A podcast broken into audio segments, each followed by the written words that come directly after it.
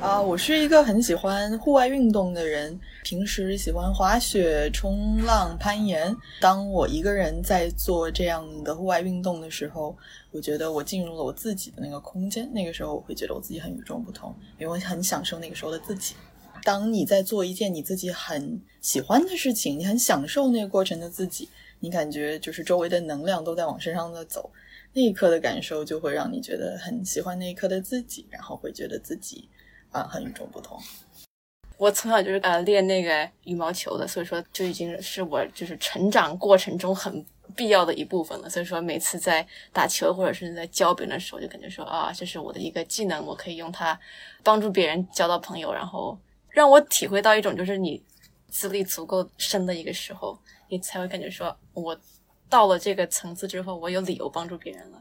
问一下，你就这个动作怎么打嘛？就那个时候可能会比较。感觉哎，有点不一样。就是学哲学的时候，会觉得自己跟同龄人不一样。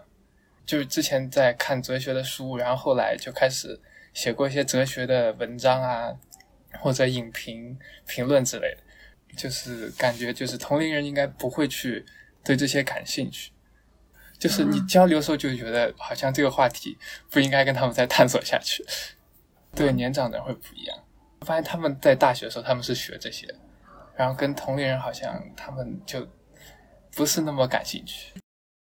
简单来说，就是在做自己擅长的事情吧。比较擅长跳舞的人的话，就是在跳舞的时候可能觉得，哎，自己是那个宇宙的中心，就是这个所有的光都打在自己身上的时候，对，就是我在跳舞的时候会觉得挺开心的。